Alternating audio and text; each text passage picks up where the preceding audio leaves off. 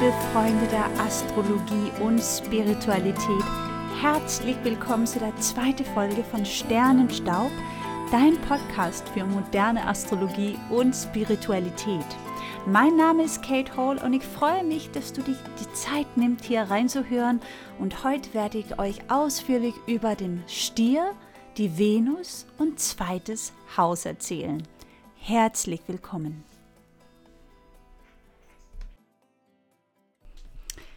Diejenigen von euch, die geboren sind zwischen 20. April und 20. Mai, manchmal auch 21. Mai, dazu später mehr, ihr könnt euch Stier nennen. Euer Sonne steht in dem Sternzeichen Stier und glaubt mir, dieses Zeichen kenne ich ziemlich gut. Warum? Weil ich bin Stier. ich bin geboren am 21. Mai 1983 und äh, ja, ich darf mich Stier nennen und ich denke, ich kann euch einiges heute erzählen zum dieses Sternzeichen. Aber bevor ich in die Tiefe gehe bezüglich der Stier, die Venus und zweiten Haus, möchte ich euch ein bisschen mehr über die Sonne erklären. Die Sonne durchläuft den Tierkreis von der Erde aus gesehen in einem Jahr und verweilt so in jedem Tierkreiszeichen rund 30 Tage. Kennen wir ja als die Monate. Sie ist das Zentralgestirn und der einzige richtige Stern und der größte Himmelskörper in unserem Sonnensystem. Im Horoskop steht die Sonne für unser vitales Wesen, unser Geist, unsere Lebenskraft und das Tierkreiszeichen, in dem sie in unserem Horoskop steht, also zum Zeitpunkt unserer Geburt, ist dann unser Sternzeichen. Um die Sonne als Fixstern und Zentralgestirn kreist alles. Wir kreisen auch um uns, um unsere Bedürfnisse, Wünsche, Pläne, Ziele, Lebensart, unser Aussehen, um unser Befinden und vieles mehr. Die Sonne ist der Punkt, von dem aus alles weitere geschieht. Also stellen wir uns einmal das Universum ohne die Sonne vor. Ja, so wird ziemlich klar, dass es von unserer Sicht her zumindest kein Universum mehr gäbe. Und wenn wir über Astromedizin sprechen, also astromedizinisch symbolisiert das Herz unsere Sonne und die Sonne das Herz. Und ihr Auftrag ist es zu strahlen. Und unser Auftrag ist es, uns und unser Potenziale zu entfalten. Häufig leben Menschen an ihrem inneren Selbst, ihrer Sonne vorbei. Doch wenn das Zentralgestirn nicht strahlen kann, dann fallen alle anderen Anteile auch etwas dunkler aus.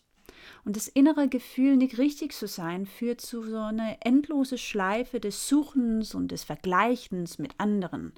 Wir wissen ja alle, das Vergleichen nutzt sich ja eigentlich überhaupt nicht, denn jeder einzelne von uns ist individuell und soll auch genau so sein. Individuell, wenn wir versuchen, irgendjemanden nachzumachen oder zu kopieren, dann können wir immer nur eine zweitbeste Variante werden. Und Zufriedenheit ist dann auch sehr schwer zu erreichen. Ersatzbefriedigung werden dann gesucht. Die Sonne im Astrologie bedeutet Identität, also das, sagen wir mal, ich bin.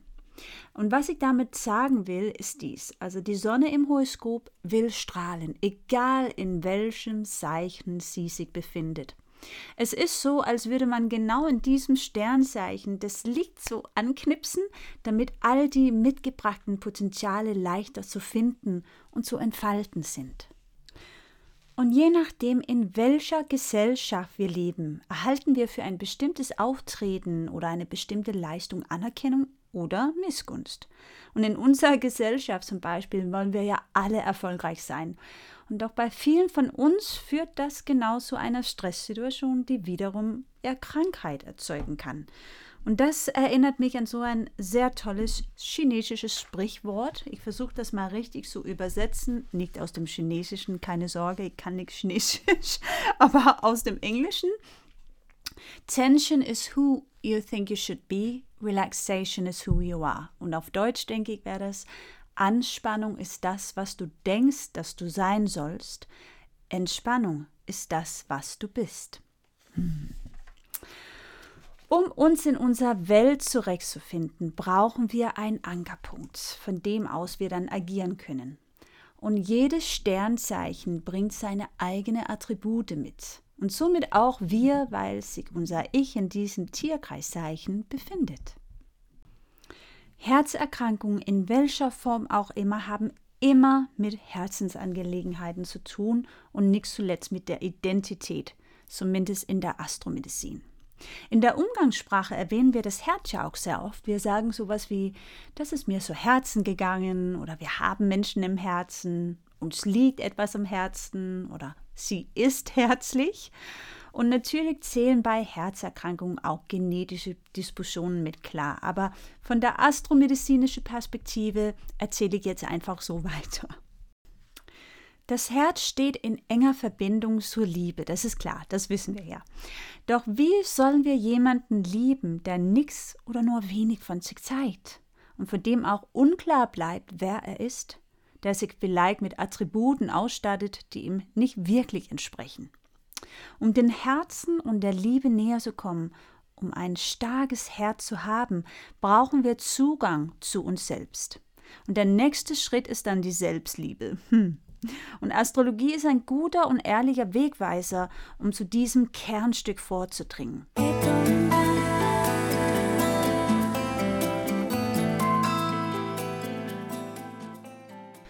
Klar ist es, denke ich, jetzt, dass äh, unser Sonnenzeichen unsere wesentlichste und kreative Gabe symbolisiert und zeigt, wo unser Platz auch im, im Tierkreis ist. Aber denkt jeder daran, dass all deine anderen Planeten auch in einem Tierkreiszeichen stehen. Und der Tierkreis ist der Rahmen deines Geburtsdiagramms und jedes Diagramm enthält alle zwölf Zeichen. Daher spielt jedes Zeichen irgendwo in deinem Leben auch eine Rolle so klein sie auch sein mag. Und deshalb widmen wir uns jeden Monat ein Sternzeichen und der dazugehörigen Herrscherplanet sowie das Haus, weil wir dann doch alle von jedes Zeichen irgendwo angesprochen werden. Lass uns jetzt mal ein bisschen über den Stier reden. Und jedes Sternzeichen steht auch für eine Phase im Jahresverlauf. Und die Zeit des Stiers von 21. April bis 20. 21. Mai gehört zu den in unseren breiten beliebtesten Seiten, in der das Licht ja auch immer mehr zunimmt und sich der Natur in ihrem schönsten Gewand zeigt. Stier haben auch so eine natürliche innere Rhythmik und ein besonderes Gespür für Natürlichkeit aller Art. Siehst ihr, jetzt wird es ein bisschen komisch für mich, denn ich bin ja Stier und sitze hier und lobe mein eigenes Sternzeichen. Also ich hoffe nicht, dass ihr das übel nehmt. Aber Stier haben in Analogie zur Natur eine natürliche, sinnliche Ausstrahlung und diese Zeit im Jahr lädt ja auch dazu ein, draußen zu sein und in die Natur zu gehen und die Natur zu genießen. Und die typischen Eigenschaften der Stier, das sind die Freude an der Natur und an der Sinnlichkeit ihres Körpers. Und ganz ehrlich, das mit der Natur absolut. Also wenn du mich fragst, würdest du am liebsten in einer Großstadt leben oder draußen im Wald, direkt am Meer oder See, es ist ganz klar, wo ich am liebsten wohnen würde als Stier. Ne? Das Lustige ist, dass der Stier eigentlich einen Ruf hat, so ein faule Couch-Potato zu sein. Aber um ehrlich zu sein, ich kenne eine jede Menge nervöse Stier, die ständig aufspringen, weil ihnen gerade irgendwas einfällt, das sie noch erledigen könnten. Und ja, ich gebe es offen und ehrlich zu, ich bin einer davon. Ganz typisch den Widder eigentlich. Und der Tierkreis beginnt ja mit dem Feuerzeichen Widder und hier wird ein neuer Impuls gelegt. Und wenn du mehr über den Widder erfahren möchtest, dann hör doch einfach mal ein in die allererste Folge von Sternenstaub, denn da erkläre ich ganz ausführlich über den Widder. Und der Stier folgt dem Widder und festigt und stabilisiert den Impuls des Widders. Und dabei geht es um die Umsetzbarkeit und darum, etwas ja, blühen zu bringen. Der Stier ist ja ein Erdzeichen und liebt die Natur, also bleibe ich jetzt bei meiner Gartenmetapher hier, denken wir an einen Garten. Und wenn dessen Pflanzen Früchte hervorbringen sollen, dann müssen die junge Pflanzen ja geschützt werden. Und der Stier ist quasi das Zeichen des Schützes. Stiermenschen streben generell nach Gemütlichkeit. Und ja, das kann ich bestätigen. Ich liebe Gemütlichkeit. Ich bin ja Dänin und in Dänemark nennen wir das Hüge. Vielleicht habt ihr schon mal von diesem Wort gehört. Das ist wohl total äh, so ein Kultwort geworden. Ja, wir lieben Hüge, besonders der Stier. und die Stier haben oft ein schönes, gemütliches Heim und verstehen es, ihr Freunde zu bekochen und zu bewirten. Und das kann ich auch nur bestätigen. Ich persönlich liebe zu kochen und ich liebe auch zu essen. und ähm, ja, diese berüchtigte Sturheit gibt es tatsächlich auch. Aber auch ihren Fleiß und ihren Ausdauer. Äh, die Stier schaffen in der Tat eine Menge, obwohl sie es gern auch bequem haben. Und ihr Haus und Heim geht ihnen meist fast über alles.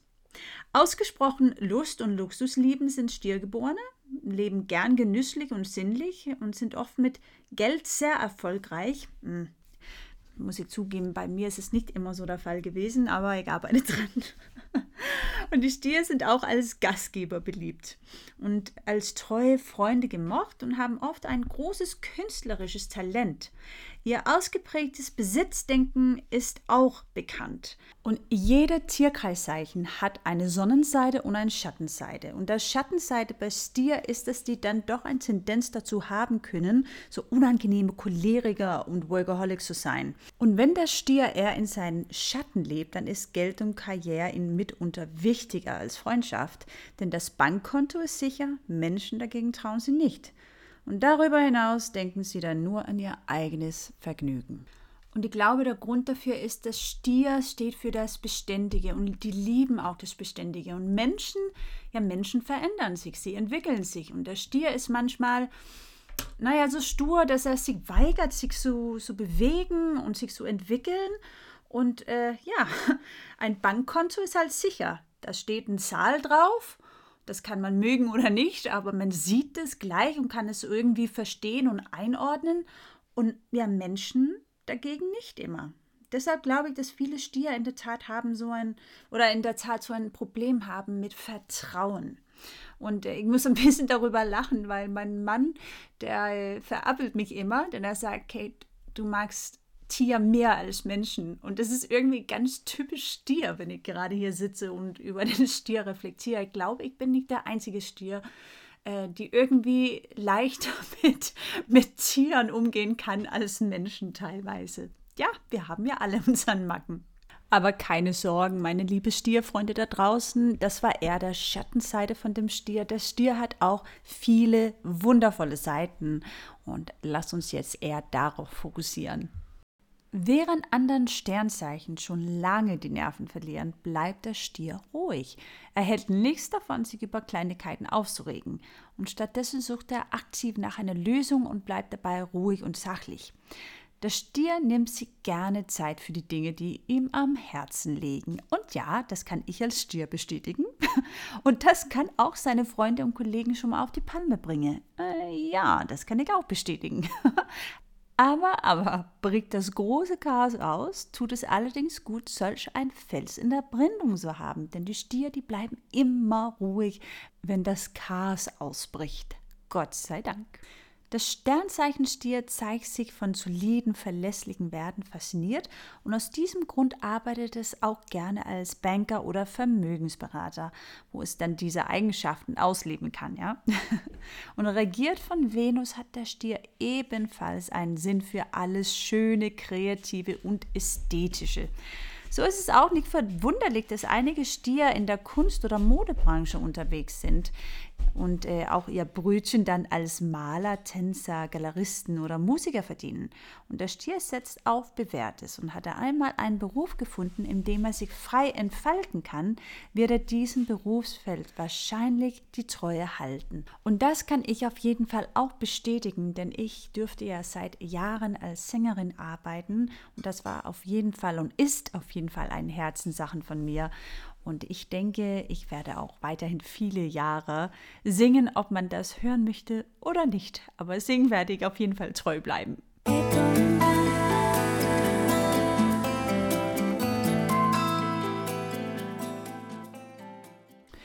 Ja, eines steht auf jeden Fall fest und das ist, dass der Stier nach Sicherheit sucht. Es hängt dann natürlich vom individuellen Horoskop ab, in welchem Bereich und auch auf welche Art und Weise der Stier nach Sicherheit sucht. Aber möglicherweise erkennt der Stier im Laufe seines Lebens, dass nur die innere Sicherheit beständig ist. Und die Entwicklung vom Selbstbewusstsein, Selbstsicherheit und ein klares Erkennen der eigenen Fähigkeiten und Schwächen ihn dann unabhängiger macht von sowas wie Geld oder Immobilien. Das ist auf jeden Fall einer die, sagen wir mal, wichtigste Lebensaufgabe des Stier ist zu erkennen, dass er nicht Sicherheit finden kann im Äußeren, nur im Inneren. Und der bekannteste Stier ever war Buddha, also Siddhartha und sein Familiennamen Gautama. Buddha ist ja der Erleuchtete und er lebte im 6. Jahrhundert vor unserer Zeitrechnung im Nordindien und sein Vater war Herrscher des Königreichs und seine Mutter natürlich die Königin. Und wie damals üblich ähm, wurde Gautama Siddhartha sehr jung, im Alter von nur sechs, zehn Jahren, mit der Prinzessin Yasodhara vermählt. Also der junge Gautama lebte in seinem Palast und alles, was zum Wohlbefinden gehörte, stand ihm ja zur Verfügung. Er hatte ein wirklich leichtes Leben. Als der Buddha dann eines Tages ganz plötzlich der Realität des Lebens und dem Leiden der Menschheit gegenübergestellt sah, entschloss er sich nach der Aufhebung des Leidens zu suchen und den Weg aus dem allgemeinen Leid zu finden. Und kurz nach der Geburt seines einzigen Sohnes verließ er dann sein Königreich und seinen sehr entspannten Lifestyle und ging auf der Suche nach Erlösung und wurde zum Asket. Und sechs Jahre lang wanderte er als Asket durch Indien und traf dann berühmte religiöse Lehrer, studierte und folgten ihren Methoden und unterwarf sich auch sehr strenge asketischen Übungen, die kein Stier eigentlich mag. Und all das befriedigt ihn auch nicht. Und dann gab er die überlieferten Religionen auf und ging dann seinen eigenen Weg. Und als Gautama dann 35 Jahre alt war, erlebte er dann diesen oder erreichte er, sage ich mal lieber, die vollkommene Erleuchtung. Und das geschah unter diesem berühmten Baum, der heute als Bodhibaum, Baum der Weisheit verehrt wird. Und die Erleuchtung erhielt der Buddha halt in der Meditation, in die Stille, wo er auch nichts Aktives getan hat, um sich selbst von dieses berühmte Leiden zu befreien. Es war in die Stille, indem er alles akzeptiert hatte, so wie es war, dass er die erleuchtete Zustand erreicht. Und das ist ja einer der wichtigsten Botschaften auch für das Stier, denn da ist ja zum Teil auch ein Workaholic, also der tut und tut und tut und tut und hortet und hortet und hortet und sucht so die Sicherheit. Aber ja, wenn wir da schlaue Butter folgen sollte, sollten wir also in die Stille gehen, in der Meditation, und an unseren inneren Weisheit andocken, unseren Herzensenergie. Und da werden wir unendliche Fülle und Reichtum erleben, die kein Besitz der Welt ersetzen kann.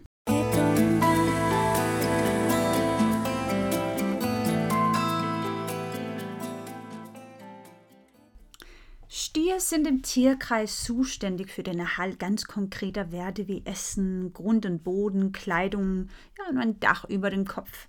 Und der Stier steht symbolisch für die Kraft, dies alles bereitzustellen, für sich und auch für andere. Doch oft motiviert sich der Stiermensch dann damit, alles, worum er sich kümmert, auch als seinen persönlichen Besitz zu betrachten. Frei nach dem Motto 3, 2, 1, meins. Und das mag ja für Haus, Wohnung, Auto, Garten und Haustier noch angehen. Aber auch Partner, Geliebte, Kinder, Freunde, ja selbst Kollegen und Mitarbeiter werden vom Stier unbewusst gern als Besitz betrachtet und dann je nach Temperament und Tagesform gehegt, gepflegt oder herumgescheucht. Und hinter diesem Verhalten verbirgt sich eine tief sitzende Verlustangst. Denn Verlust ist für Stiermenschen gleich Versagen. Und sie haben oft so viel Kraft in all das investiert, also das muss doch ihnen gehören und darf nicht verloren gehen. und so empfinden die Stier einen Verlust an Besitz als Verlust an Kraft und daher auch ihr ausgeprägter Sammeltrieb. Die gesammelten Objekte geben dem Stiermenschen regelrecht Kraft und das Gute ist, dass Stier ein wunderbares Potenzial an Lebensfreude aber, und auch Gelassenheit in sich tragen, obwohl sie so dann auch diese andere Schattenseite in sich haben. Sie müssen es nur kultivieren und zum Beispiel durch viel Kontakt zur Natur und indem sie lernen, sich bewusst zu entspannen. Denn das ist auch für Stiermenschen generell relativ schwierig. Also sie müssen begreifen, dass alles ein Geben und Nehmen ist, dass für alles, das geht, auch wieder etwas Neues kommt. Stier, die haben echt die Gabe, aus vorhandenen Werden das Beste zu machen. Und das Sinnbild dafür ist der Garten, den sie zum Blühen auch bringen. Und ich persönlich als Tier, ich liebe Gartenarbeit. ich, ich, liebe Tiere und Gartenarbeit. Hm. Warte mal ab, was noch kommt in dieser Folge. Ne? Der Stier ist ein fixes Erdzeichen. Und es gibt so unterschiedliche Qualitäten im Astrologie. Letztes Mal hatten wir ja über den Widder gesprochen. Und das ist ein kardinales Zeichen. Das sind die Macher des Tierkreises. Und das wäre Widder, Krebs, Waage und Steinbock. Der Stier gehört also zu den fixen Zeichen. Und das sind die stärksten der Tierkreise. Nicht nur der Stier, sondern auch der Löwe, Skorpion und Wassermann. Und in diesen Zeichen konzentriert sich die Lebensenergie und bleibt konstant. Und Menschen mit, mit viel fixer Energie, die sind ausdauernd, konzentriert und bleiben bei der Sache. Also nicht nur ist der Stier ein fixes Zeichen, der ist auch ein Erdzeichen. Und die Erdzeichen, die sind pragmatisch und bodenständig und können gut Dinge managen und erledigen. Und das Leben könnte sie vor der Herausforderung stellen, sich über das materielle Leben hinaus zu entwickeln. Ja, liebe Stier. Aber wenn das Erdelement schwach ist, bei der Stierschen Beispiel, dann sind sie gar nicht beharrlich. Sie gehen vielleicht schnell auf, die sind unstrukturiert und die haben ja keine pragmatische und, oder Bodenständigkeit. Und äh, ganz oft ist es so, wenn das Erdelement zu schwach ist bei Leuten, dann können sie überhaupt nicht mit Geld umgehen. Und wenn es so stark ist, dann schätzt man halt das Materielle über das Menschliche teilweise. So, es gilt wie immer alles, es gilt wie bei alles im Leben, die Balance zu finden und auch zu halten.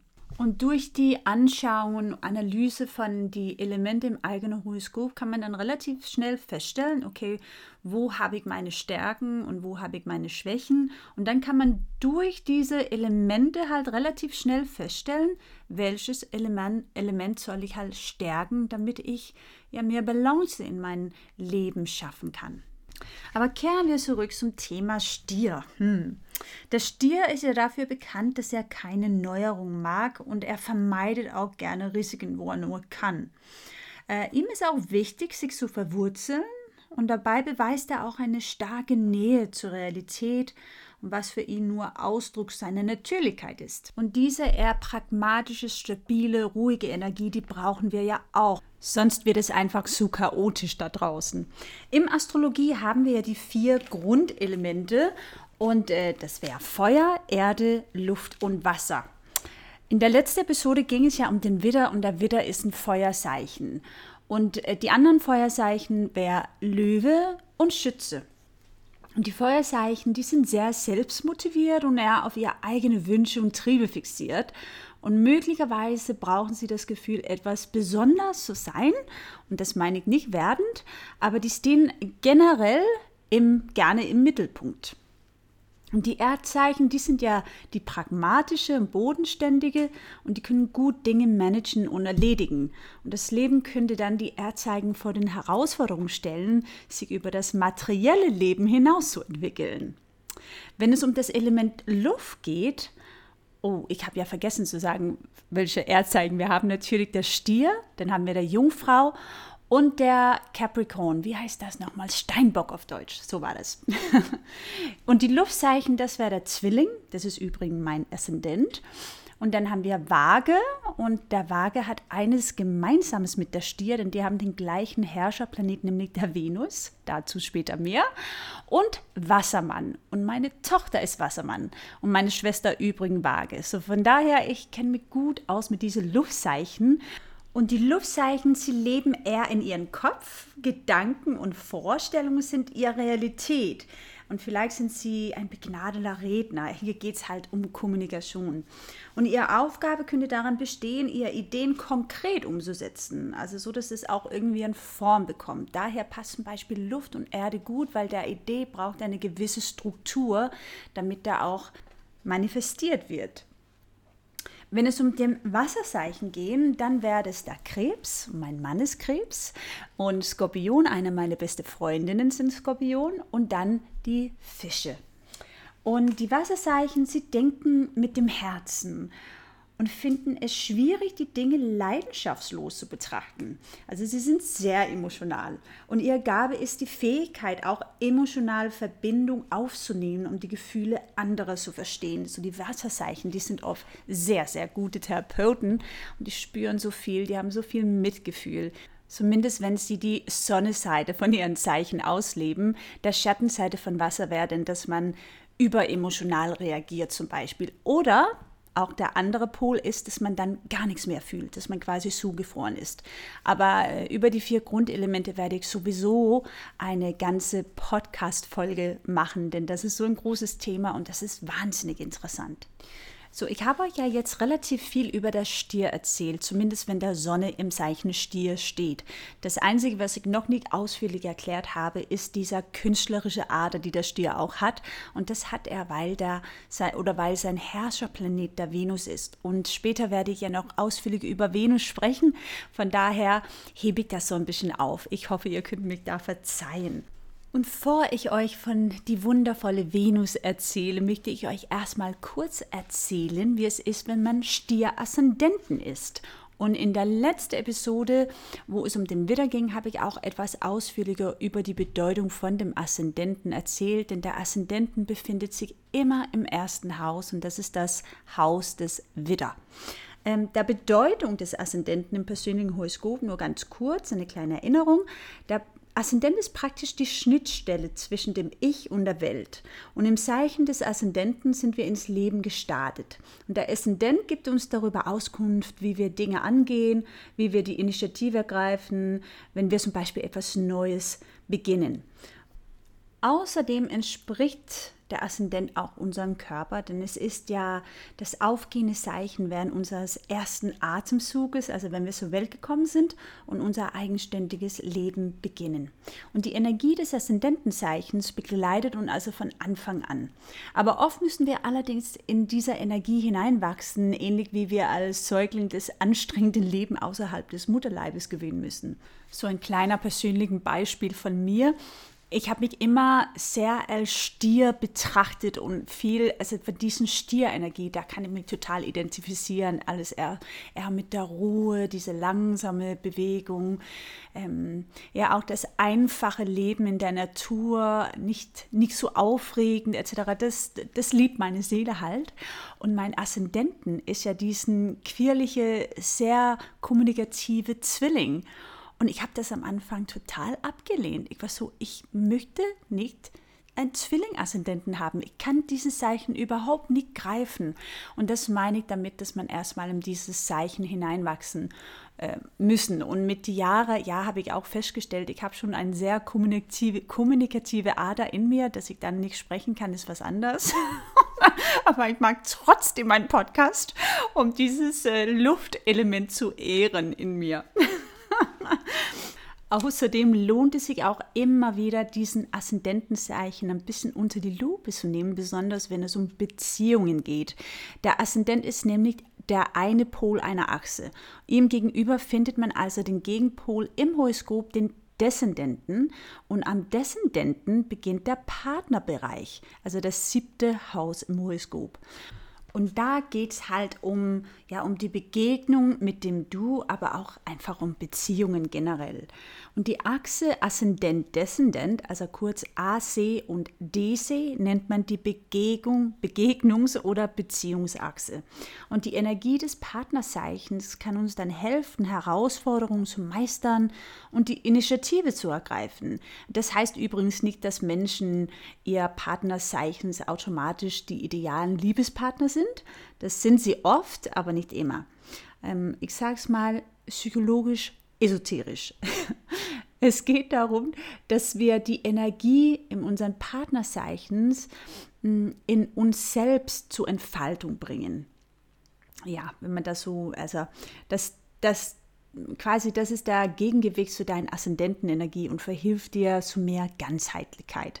Deshalb ist es oft so, wenn man zum Beispiel Aszendenten-Zwilling hat, so wie ich, dann ist mein Gegenpol halt die Schütze. Und von dieser Schütze-Energie kann ich viel lernen. Die kann mich helfen, meine Seele quasi so weiterentwickeln und in der Tat fühle ich mich auch sehr wohl mit dieser philosophischen Schütze-Energie. Ich glaube, diese Schütze-Energie ist auch meine Yoga-Lehranteil, denn ich bin ja auch Yoga-Lehrer und auch, dass ich halt einfach, ich liebe körperliche Bewegung. Das Schütze ist ja ein Feuerzeichen und alle Feuerzeichen, die sind einfach mal aktiv. Und zu guter Letzt, der Schütze ist auch der Reisende, der Nomade, der gerne um die Welt reist und Neues lernt. Und ja, ich habe ja schon in meinem Leben in drei unterschiedliche Länder gelebt. Also ja, ich würde mal sagen, ich habe auch viel Schützenergie in mir.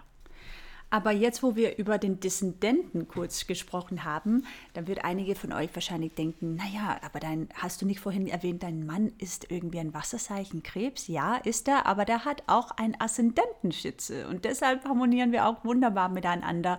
Übrigens ist es auch so, dass Erdzeichen und Wasserzeichen generell sehr, sehr gut miteinander harmonieren, denn man kann das sich ja einfach so von wenn wir jetzt in die Gartenanekdote bleiben, Erde braucht Wasser, damit was gedeihen kann.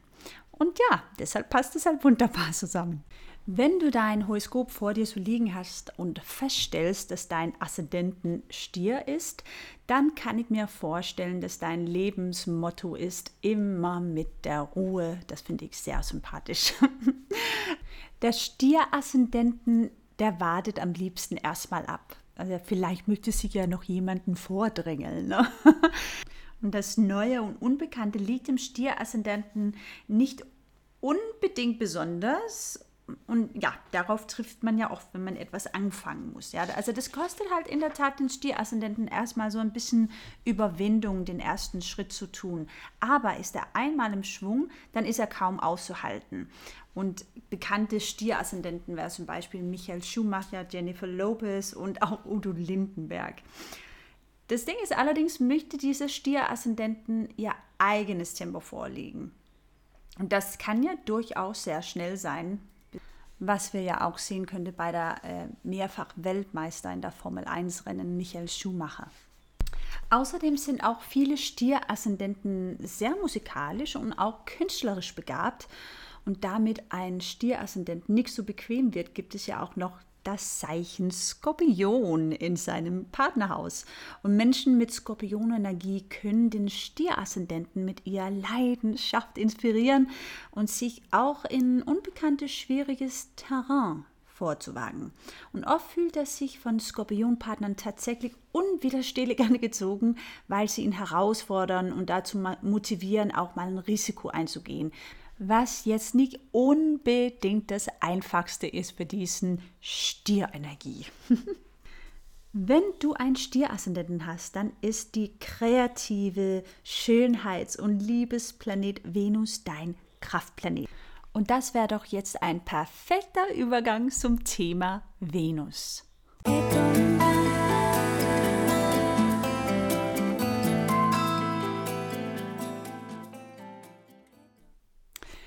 Die Planeten können wir uns als Akteure im Horoskop vorstellen. Und psychologisch betrachtet sind sie archetypische Triebkräfte in uns. Also jeder steht für ein universelles Prinzip, das in dir und auch um die Welt um dich herum existiert. Und die dynamischen Beziehungen zwischen den Planeten in deinem Geburtsdiagramm bilden dann den Kern deiner Persönlichkeit. Und es ist so, in dein Geburtsdiagramm steht jeder Planet für eine Grundmotivation in dir. Also alle können auf unterschiedlichen Arten zum Ausdruck kommen. Und Venus beispielsweise repräsentiert die Kraft von Schönheit, Zusammenhalt und Kooperation im Kosmos. Die Venus, die repräsentiert unsere Fähigkeit, Verbindung zu anderen aufzunehmen und auch sowas wie Gemeinsamkeiten zu finden. Natürlich auch die romantischen Liebe sowie auch unser ästhetischen und künstlerischen Potenzials. deshalb sagt man auch oft, dass Stier und Waage sehr ja, künstlerisch begabt sind, denn ihren Herrscherplanet ist ja Venus. Und ich finde, dass es sehr oft wirklich auch der Fall ist, dass Stier oder vage Menschen auch sehr künstlerisch sind. Also ich kenne auch eine jede Menge Stier, die wirklich Musiker sind. Ich bin ja auch Musikerin und der körperliche Zuordnung zum Stier ist übrigens auch Nacken und Hals. Also Stier, die summen gerne, also die gehen vielleicht mal für sich zu Hause rum und, und singen so ein bisschen und singen auch mit, wenn ihr Lieblingssong im Radio läuft. Und falls du, und das meine ich wirklich bitter ernst, mit einem Augenzwinker. Hm, kann man das bitter ernst mit einem Augenzwinker meinen? Ja, ich glaube schon. Wenn du deine Stierqualität etwas stärken möchtest, dann arbeite mit deiner Stimme. Das geht auch darum, dass man ähm, ja ein sicheres Auftreten etabliert, nicht nur durch unsere Körpersprache, aber auch stimmlich, dass man sich traut, das auszusprechen, was man denkt und was man fühlt. Und da hilft es ja, wenn man auch in der Tat mit der Stimme arbeitet, dass man sich gewöhnt an diese Kraftinstrument, die in uns wohnen. Der Waage hat ja auch Venus als sein Herrscherplanet und meine Schwester, sie ist Waage und sie ist auch wahnsinnig kreativ. Sie malt, sie musiziert, sie singt. Also ich kann das wirklich nur bestätigen, dass äh, wenn man Venus als Herrscherplanet hat oder Venus sehr stark repräsentiert ist in deinem Geburtsdiagramm, dann hast du definitiv einen künstlerischen Ader und die solltest du auch pflegen, denn das ist ein Teil deiner Persönlichkeit, die dir auch ja in, in deiner Mitte bringt. Das Horoskop jedes Menschen enthält alle Planeten, aber in jedem Diagramm stehen sie in anderen Tierkreiszeichen und Häusern und in unterschiedlichen Beziehungen zueinander. Also das wäre das Thema Aspekte. Und jedes Horoskop liefert dann daher ein absolut einzigartiges Bild, in dem sich die Planeten nach dem individuellen Muster ja, des betreffenden Zeichen Sonne, Mond, Merkur, Venus und Mars, also in der Astrologie gelten auch Sonne und Mond als Planeten übrigens, die sind die persönlichen Planeten und sie stehen für die individuellsten Planetendynamiken und für den Kern unserer Charakters. Die Venus, die ist unser Liebesplanet. Also zumindest verbinden die meisten Menschen die Venus mit, mit der Liebe und auch die Liebesgöttin Aphrodite. Und die Venus steht auch für Glück und ja, kurzum für etwas Positives. Venus ist die Kraft der Verbindung zu uns selbst, denn sie steht für unser Selbstwert und zugleich auch für die Beziehung zu anderen Menschen. Auch sowas wie Geben und Nehmen werden von Venus symbolisiert. Wie du liebst, was du liebst und auch wie du Liebe annimmst und liebst. Also Venus bedeutet Verbindung, Beziehung, Partnerschaft, Schönheit, Kunst, Genuss und auch Weiblichkeit, Liebe, Hingabe, Talente, Ressourcen, Selbstwert und so weiter. Also es gibt wirklich viele Wörter, die man in Verbindung bringen kann mit Venus. Es geht auch um Wertschätzung und Aufmerksamkeit, sowas wie Verbindlichkeit, Reaktion und Annahme, einfach sein. Die Venus ist die zweitinnerste und drittkleinste Planet und du kannst sie auch als so ein heller Morgen- oder Abendstern immer wieder an, an so einen klaren Morgen oder Nacht erkennen. Und als erdähnlicher Planet kommt sie die Erde also sehr nah. Und ihren Bahnbewegungen bilden mit denen der Erde so ein Pentagramm. Und vielleicht hast du schon mal etwas vom goldenen Schnitt gehört. Jetzt gehen wir zurück in Matheunterricht, ja? In der Mathematik, Architektur, Kunst und auch der Natur finden wir den goldenen Schnitt. Also das ist der Inbegriff von Balance und Schönheit. Und die Venus zieht die gleichmäßigsten Bahn von allen Planeten, hat jedoch eine starke Neigung. Und sie strahlt vom Himmel, weil sie beschienen wird. Und sie streut das Licht der Sonne durch ihren Wolkendecke. Wir strahlen ja auch, wenn wir beschienen werden. Aber unser persönliche Wolkendecke kann so dick sein, dass wir gar kein Licht mehr aufnehmen und nichts mehr annehmen können. Und einer der einfachsten Methoden, um deine Venuskraft ein bisschen zu aktivieren und, oder zu erwecken, ist zu lächeln. Mit einem Lächeln erreichen wir nicht nur anderen Menschen, sondern verändern ja auch unsere Stimmung. Biochemische Prozesse werden freigesetzt im Gehirn. Wir produzieren mehr von unserem Glückshormon Serotonin nur alleine durch dem wir lächeln. Und Lächeln ist nun mal nicht schwierig, das können wir überall. Es ist kostenlos und es bewirkt eine Menge. Und unser Unterbewusstsein ist ja generell sehr schlau. So, wenn wir irgendwie auf unterbewusster Ebene wissen, dass wir unseren Venus erwecken sollen, neigen wir oft dazu, nach jemandem Ausschau zu halten, der uns ein gutes Gefühl gibt und uns Komplimente macht oder uns liebt. Und die Welt besteht aus Verbindungen und wir brauchen die ja auf jeden Fall auch. Dennoch die wirklich wichtigste Beziehung ist die Beziehung zu uns selbst. Ja, ich weiß, es klingt irgendwie corny, aber es ist so. Und hier erkennen wir auch diesen Stierproblematik, dass wir da im Außen nach der Befriedigung suchen. Also wir können jetzt sofort damit anfangen, uns zu lösen von dieser Idealvorstellungen und uns ja verbinden mit uns selbst. Was tut uns gut? Wie kann ich mich selbst nähern, ohne abhängig zu sein von das, was andere über mich sagen, was sie über mich denken oder mich sogar antun. Um deine eigene Venus-Energie zu erwecken, kannst du wirklich deinen Tag damit beginnen, dein Spiegelbild anzulächeln, aber auch äh, deine künstlerische Ader zu pflegen. Also versuch doch mal, vielleicht wolltest du immer malen, dann, dann fang jetzt an mit dem Malen. Gönn dir die halbe Stunde heute und fang an. Hier hol dir dein Papier, deine Stifte, dein Aquarell, was auch immer. Aber auch sowas wie ähm, Blumen gehört zu Venus. Vielleicht äh, kaufst du dir einen schönen Blumenstrauß oder verteilt Blumen in dein Zuhause. Und das das tut ja wirklich auch was mit uns. Also sage ich als Stier, denn ich liebe Blumen überall und habe immer sehr viele Blumen bei mir zu Hause. Und ich freue mich immer total, wenn ich meine Blumen anschaue. Also ich kriege so wirklich so ein Liebesgefühl davon. Du kannst dich selbst auch mal gut nähern, indem dass du was Gesundes, Nahrhaftes, Leckeres für dich kocht. Und ja, du kannst ein Gedicht schreiben, singen, tanzen, alles das, was mit Kunst zu tun hast, auch einmal eine Kunstausstellung oder ein Museum besuchen und Bilder studieren.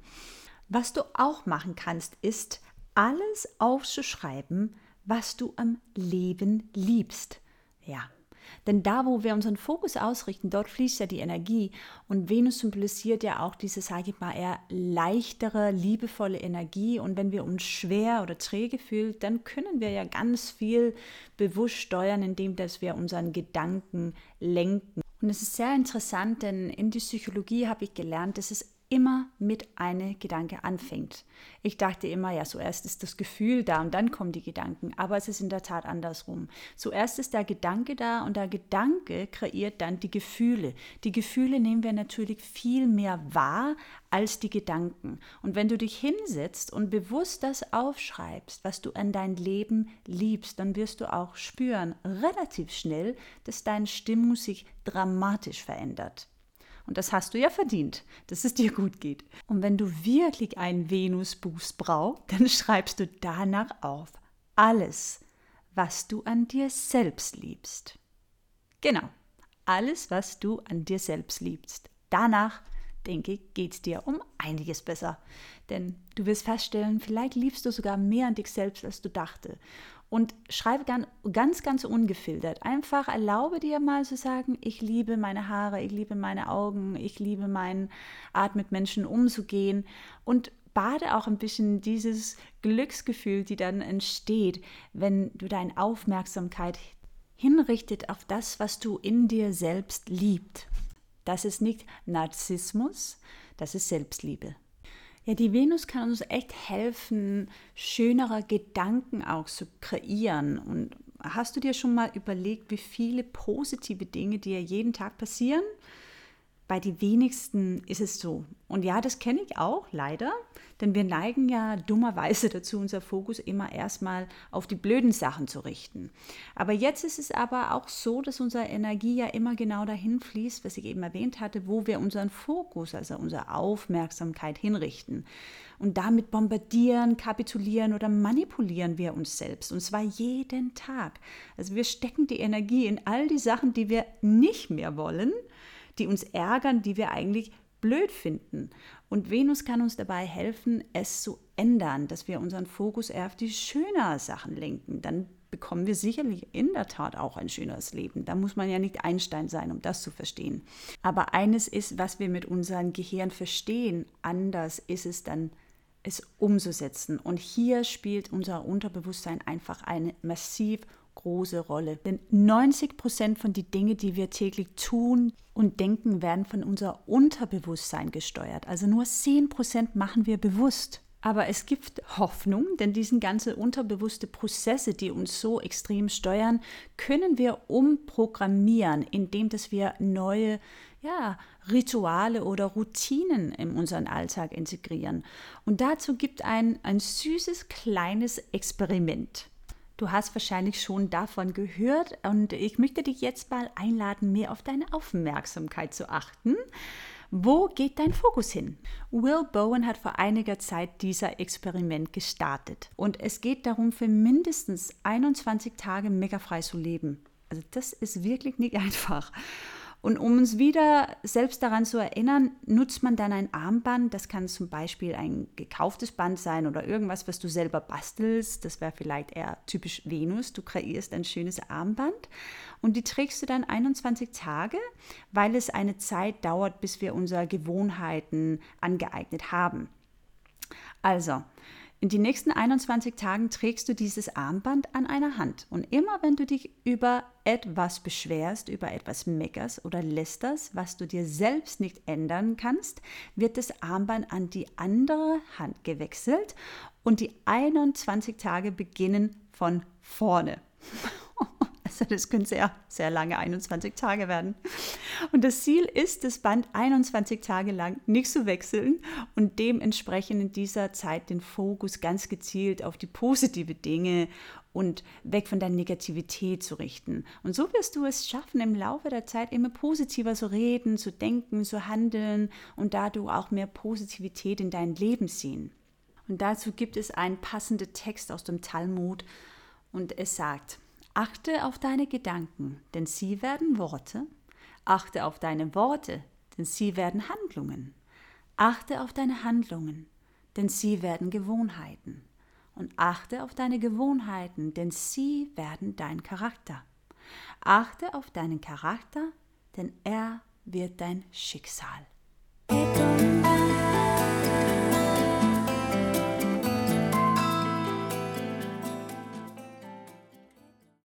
So, meine Lieben, jetzt ist es an die Zeit, aktiv zu werden. Ich würde dich jetzt empfehlen, Pause zu drücken und auf astro.com zu gehen, deine Geburtsdaten einzugeben und dann ein kostenloses Geburtsdiagramm, also Horoskop, abzurufen. Denn dann bekommst du gleich ein bisschen wertvolles Wissen, was dir auch persönlich anspricht, und zwar Venus in den Zeichen. Also ich gehe jetzt die komplette zwölf Sternzeichen durch und wie Venus sich bewirkt in dieser Zeichen. Deine Aufgabe ist also jetzt dein Horoskop abzurufen und dann herauszufinden, in welches Sternzeichen dein Venus sich befindet. Also, bis gleich.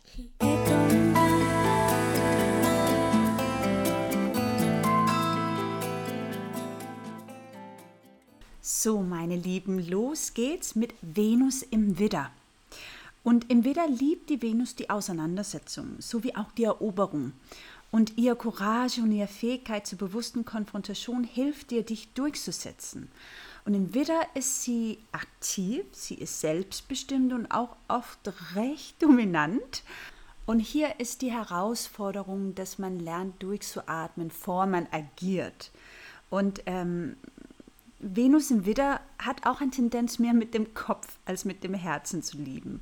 Und das meine ich überhaupt nicht zu beleidigen, überhaupt nicht. Aber wenn du dein Venus im Widder hast, dann schau doch mal, dass du dich wirklich verbindet mit deiner Herzenergie, dass du ja durch zum Beispiel Atemübungen, dass du nicht immer nur aus deinem Verstand heraus. Venus im Stier. Und im Stier liebt die Venus den Körper und die Sinnlichkeit. Und mit Venus im Stier ist es super wichtig, dass du Zeit verbringst in die Natur, denn hier tankst du auf, hier regenerierst du. Passt ein bisschen auf, weil mit Venus im Stier hat man eine Tendenz, äh, vielleicht dieses Thema Schönheit ein bisschen zu übertreiben, ne? dass man sich immer perfektionieren möchte und immer schöner sein möchte und dass man ein bisschen mehr Luxus braucht, ob sich wohl zu fühlen. Also überprüf dein Wertesystem. Suchst du deine Wertschätzung im Außen durch die Bestätigung oder bist du so verbunden mit deiner inneren Weisheit, mit deinem inneren Kern, dass du halt die Sicherheit von innen hervorrufen kannst? Das ist natürlich das Ziel.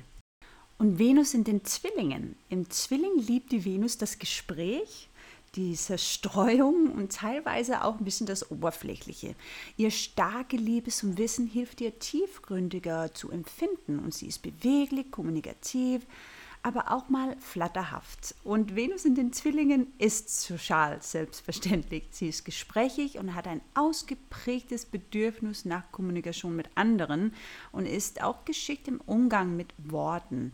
Sie kann gut sprechen und hat auch ein großes Talent im Bereich Verkauf zum Beispiel. Hier gilt es so ein bisschen darauf zu achten, dass man nicht nur spricht, dass man, sondern auch zuhört und vor allem, dass man nicht nur leere Worte spricht, um eine Leere oder eine Stille zu füllen, dass man halt wirklich überlegt, okay, ist das, was ich zu sagen habe, notwendig oder habe ich nur Angst vor die Stille?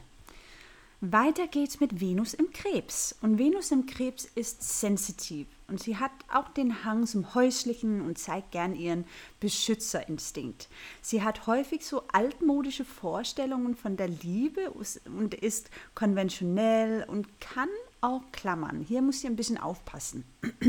Venus im Krebs ist nicht besonders leidenschaftlich, aber ihre Gefühle zeigen sich mehr als so eine mütterliche Liebe. Und Venus im Krebs sorgt und kümmert sich auch gerne um andere. Und sie empfindet besonders stark die Atmosphäre und die Stimmung des oder der anderen Menschen. Also Venus im Krebs muss lernen, ihr Sicherheitsgefühl im Inneren hervorzurufen und nicht so sehr darauf immer achten, wie es den anderen geht. Sie muss auch lernen, darauf zu achten, wie geht es ihr denn eigentlich. Fühlt sie sich wohl in dieser Umgebung oder nicht? Und kann sie sich auch mal ein bisschen zurückziehen, um sich selbst zu nähern und nicht nur die anderen? Ganz anders sieht es dann aus mit Venus im Löwen. Und im Löwen liebt die Venus teilweise sich selbst. Also da muss sie halt ein bisschen aufpassen. Und Venus im Löwen liebt auch schöne Dinge oder allgemein den Luxus. Und ihre Hinwendung zu Echtheit und ihre Liebe zu Kindern kann helfen, weniger egoistisch zu sein. Ja, sie hat wirklich eine Gabe in Bezug auf Kindern. Und Venus im Löwen ist stolz und ja, durch Zurückweisungen leicht zu verletzen. Die Venus braucht im Löwen das Gefühl, respektiert und ihr Selbstwillen geliebt zu werden. Es besteht die Tendenz in Beziehungen so demonstrativ und generös zu sein, aber wichtig ist ihr Loyalität. Und Venus im Löwen will bewundert werden. Die braucht viel Aufmerksamkeit und wenn sie in dem Schatten steht, will sie immer die Größte sein. Und hier gilt es natürlich darum, ähm, vielleicht ab und zu mal so einen Gang zurückzuschalten und auch die anderen Platz geben. Aber sie bringt auch eine große Kreativität und ist künstlerisch geschickt und hat auch eine enorme Ausstrahlung. Mit Venus in der Jungfrau ist die Venus sehr diszipliniert und gewissenhaft und außerdem zeigt sie sich auch puritanisch und geschäftigt, aber auch kritisch. Und Sauberkeit und Hygiene können sehr wichtig sein.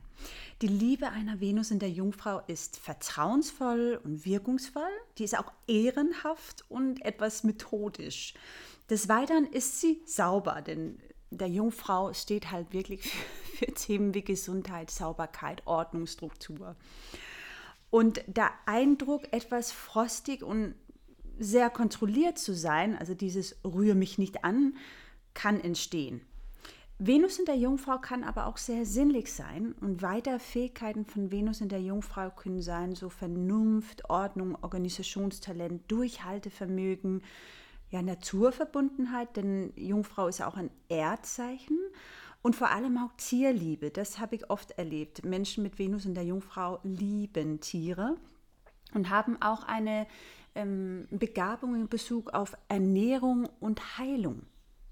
Und mit Venus in der Jungfrau ist die Herausforderung manchmal, ja, die Kontrolle loszulassen ne? und auch zu sagen, okay, das Bett mache ich gerade nicht oder die, die Spülmaschine leere ich in diesem Moment nicht aus. Ich setze mich lieber hin mit einem gemütlichen Tasse Tee und einem guten Buch, denn auch das gehört zum Leben, nicht nur Hausarbeit. Mit Venus in der Waage gibt es auf jeden Fall eine Tendenz, sehr großzügig zu sein. Und eine wichtige Attribute hier ist sowas wie Fairness, Gerechtigkeit, Friede und Harmonie und ja, der Wunsch zum Ausgleich. Und Menschen mit Venus in der Waage mögen es auch, wenn man ja, sehr nett zu ihnen sind. Und die Frauen haben häufig so eine sehr feminine Erscheinung und sind dabei oft aber etwas kühl und distanziert. Und Venus in der Waage verfügt über eine große Intelligenz, ist aber in Bezug auf die Liebe und Sinnlichkeit ziemlich konventionell.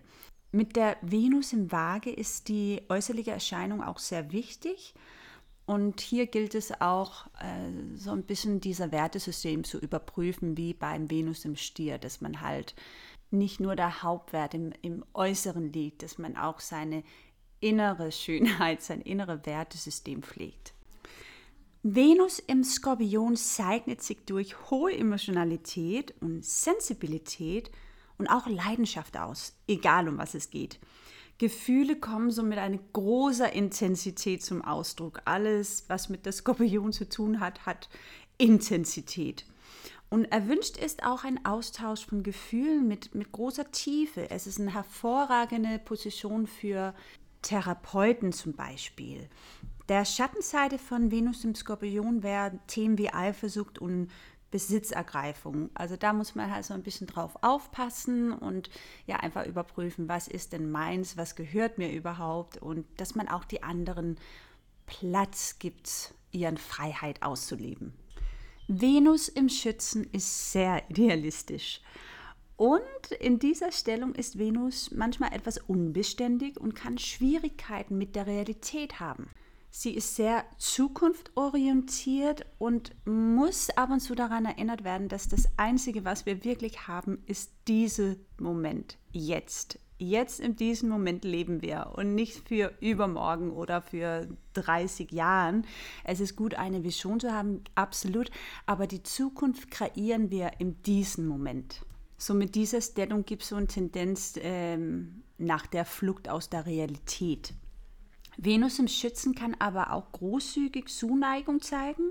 Sie hat Humor, ist aufrichtig, offen, direkt und der Wahrheit verpflichtet. Sie kann aber auch sehr taglos sein und Themen wie Philosophie und geistiger Austausch sind der Venus hier sehr wichtig. Außerdem ist Venus im Schütze äußerst freiheitsliebend und strebt nach Gleichberechtigung und ist sehr reiselustig. Mit der Venus im Steinbock ist das Ansehen und die materielle Sicherheit sehr wichtig. Steinbock ist ja auch ein Erdzeichen. Und im Steinbock ist Venus ernsthaft in der Liebe und zeigt manchmal weniger Humor. Sie ist vorsichtig und braucht feste Zusagen, bis sie sich auf etwas einlässt. Und Venus im Steinbock zeigt nur ungern ihre Gefühle und kann einen ja, regelrechten Panzer entwickeln. Sie ist generell sehr ernst, sehr kritisch und ja, der Wahrheit verpflichtet. Also hier äh, sehen wir viele Juristen zum Beispiel.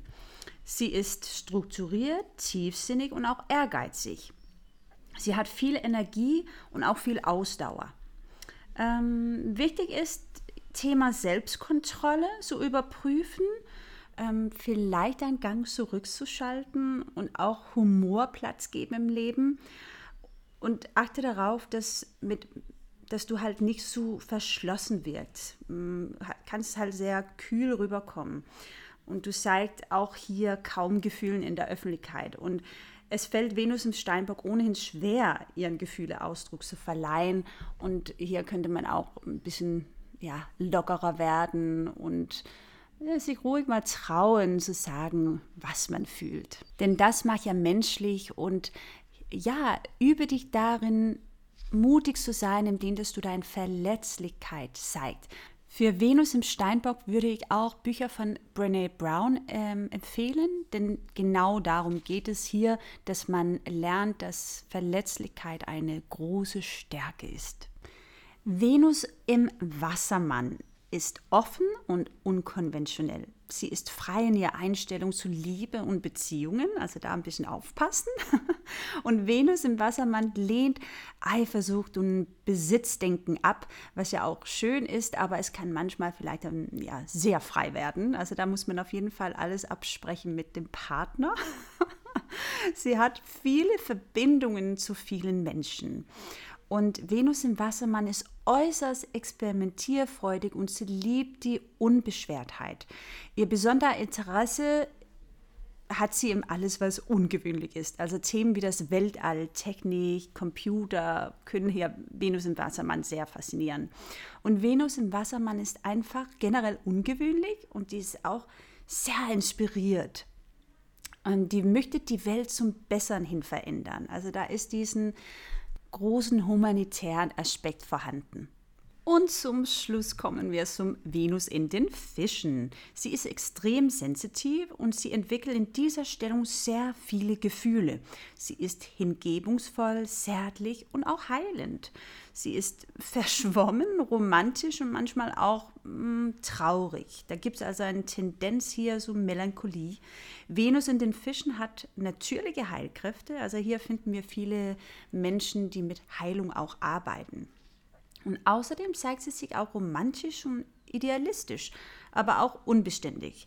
Und in den Fischen mag Venus keine festen Zusagen. Und dabei ist sie nicht besonders wählerisch und auch von daher ja leicht verführbar. Venus in den Fischen hat ein schlecht entwickeltes Unterscheidungsvermögen, ist ja unverbindlich in ihren Emotionen und nicht unbedingt treu.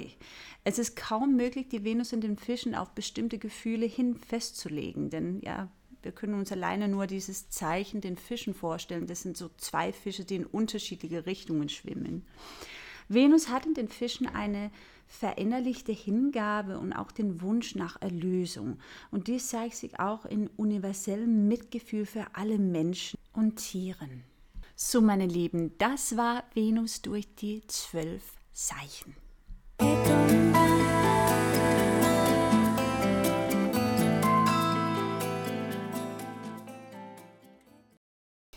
So, hier zum Schluss werde ich euch mal ein bisschen über dem zweiten Haus erzählen. Das ist ja das Haus, wo wir ursprünglich unseren Stier und Venus auch finden.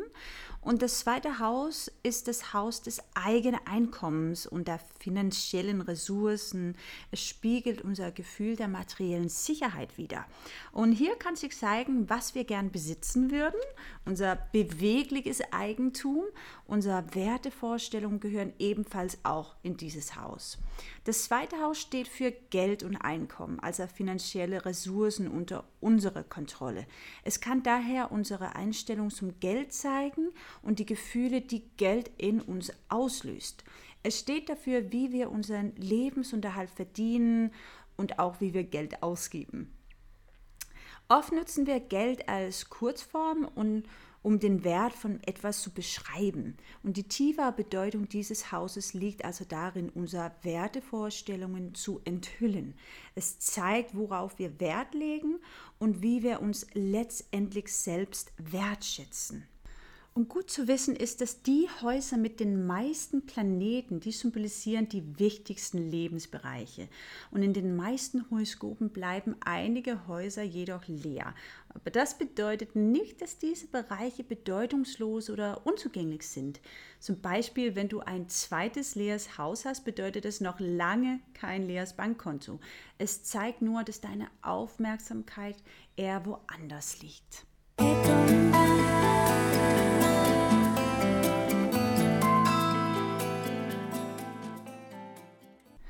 Ich bin ja Stier geboren und äh, hier zum Schluss finde ich das dann deshalb auch sinnvoll, kurz ein paar Edelsteine, Heilsteine zu erwähnen. Denn wenn du jetzt bei mir im Wohnzimmer sitzen würdest, dann würdest du dich vielleicht auch wundern, warum gibt es so viele Steine überall. Ich liebe Heilsteine. Und sogar die Hildegard von Bingen schrieb als erste ausführlich über die Wirkung von Heilsteinen. Und in ihrem Heilsteine-Lexikon fanden sich sowohl Berichte über 24 Heilsteine, die größtenteils noch heute von der Steinheilkunde wegen ihrer Heilwirkung geschätzt werden. Und falls du dich gerade wunderst, wer war denn Hildegard von Bingen? Hildegard von Bingen gilt als bedeutend bedeutendste Deutsche des Mittelalters und die unerschrockene Nonne war eine Frau in einer Führungsposition unter lauter Männer. Sie war Medizinerin, sie war Dichterin, Kirchenpolitikerin, Komponistin, Autorin und anscheinend auch eine Prophetin. Und sogar die Kaiserin damals hat um ihren Rat gefragt, was ja sehr untypisch war. Und die war wohl auch eine Kämpferin für die Frauenrechte, also eine echt coole Frau. Und wegen Hildegard von Bingen haben wir gelernt, die heilende Wirkung von Edelsteine und Heilsteine zu schätzen. Außerdem so ein kleiner Sidekick, was noch ziemlich lustig ist, Hildegard von Bingen war jetzt nicht Stier von Sternzeichen, sondern Jungfrau, was aber auch hervorragend passt, denn Jungfrau, da finden wir oft Krankenschwestern, Ärzten und auch Heilern. Und ja, die liebe Hildegard von Bingen war ja alles davon. So, und jetzt zurück zum Thema Stier und Heilstein. Da habe ich wieder geschafft, so einen wunderbaren Bogen zu machen. Aber äh, der körperliche Zuordnung von dem Stier ist Hals und Nacken. Und deshalb finde ich der Chalcedon ein hervorragender Heilstein für den Stier. Denn der eignet sich auch richtig gut für Menschen, die viel mit der Stimme arbeiten, zum Beispiel Sängern. Und außerdem kann der Chalcedon uns helfen, uns zu ja, unseren Wahrheit auszusprechen, dass wir den Mut hat, unseren Wahrheit auszusprechen. Der Chalcedon bringt auch sowas wie Selbstsicherheit bei Vorträgen und soll somit auch Lampenfieber lindern. Und weiterhin soll der Chalcedon vor Albträumen und Schlafstörungen schützen. Auch der Rhodonit finde ich ein sehr passender Heilstein für den Stier, denn der schützt gegen Angststörungen zum Beispiel. Und das ist auch ein Thema, die den Stier beschäftigen kann, besonders wenn der ja, finanziell nicht gesichert ist, dann kann der sehr, sehr ängstlich werden. Außerdem hilft der Rhodonit auch gegen Atemwegprobleme oder ein schwaches Immunsystem und ist auch gut für unseren Kreislauf. Der ist wunderbar gegen Stress und sollte auch der Wundheilungsprozess unterstützen. So, meine Lieben, das war alles, was ich heute erzählen könnte über den Stier, Venus und zweiten Haus. Ich hoffe, diese Folge hat euch gefallen. Ich würde mich sehr über einen Kommentar oder ein Like freuen. Ihr könnt mich auch gerne followen auf Instagram, Kate Hall Fitness ist mein Benutzername und ich würde mich total freuen über eine Nachricht von euch. Ich werde diese Folge beenden mit einem Mantra, die ich vor einer Weile eingesungen habe, denn der körperliche Zuordnung zum Stier ist natürlich Hals, Nachen, äh, Nacken, Nachen, als Nacken. Und hier sitzen unseren Stimmbänder natürlich auch. Und es ist sehr, sehr heilsam für den Stier zu singen. Und was dem Stier auch beruhigt, sind sogar diesen uralte Sanskrit-Mantren. Also, ihr Lieben, ich hoffe, dieses Stück Musik gefällt euch und ich freue mich auf die nächste Folge, wo es um den Zwilling gehen wird. Take care, ihr Lieben, und bleibt gesund.